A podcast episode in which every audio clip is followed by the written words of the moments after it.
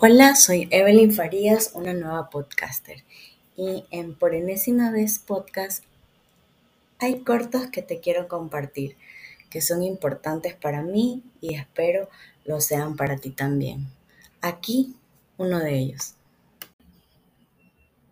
Desiderata. Les hablé de este poema en el episodio 2. Este poema es un poema sobre la búsqueda de la felicidad en la vida considero que a veces llega a nuestros oídos en el momento exacto y nos da esa fortaleza que necesitamos para continuar. Fue escrito por Max Ehrmann y fue publicado de manera póstuma por su esposa.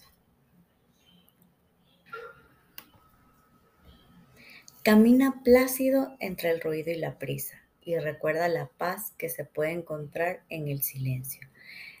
En cuanto te sea posible y sin rendirte, mantén buenas relaciones con todas las personas. Enuncia tu verdad de una manera serena y clara y escucha a los demás, incluso al torpe e ignorante. También ellos tienen su propia historia. Evita las personas ruidosas y agresivas, ya que son un fastidio para el espíritu. Si te comparas con los demás, te volverás vano o amargado pues siempre habrá personas más grandes y más pequeñas que tú. Disfruta de tus éxitos lo mismo que de tus planes. Mantén el interés en tu propia carrera, por humilde que sea. Ella es un verdadero tesoro en el fortuito caminar de los tiempos.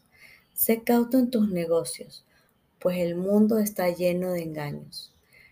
Pero no dejes que esto te vuelva ciego para la virtud que existe. Hay muchas personas que se esfuerzan para alcanzar nobles ideales. La vida está llena de heroísmo. Sé tú mismo y en especial no finjas el afecto y no seas cínico acerca del amor, pues en medio de todas las arideces y desengaños es perenne como la hierba. Toma amablemente el consejo de los años, abandonando con donaire las cosas de la juventud. Cultiva la firmeza del espíritu para que te proteja en las adversidades repentinas, mas no te agotes con pensamientos oscuros. Muchos temores nacen de la fatiga y la soledad. Más allá de una sana disciplina, sé benigno contigo mismo. Tú eres una criatura del universo, no menos que los árboles y las estrellas. Tienes derecho a existir. Y sea que te resulte claro o no, indudablemente el universo marcha como debiera. Por eso debes estar en paz con Dios, cualquiera que sea tu idea de Él, y sean cualesquiera sus trabajos y aspiraciones.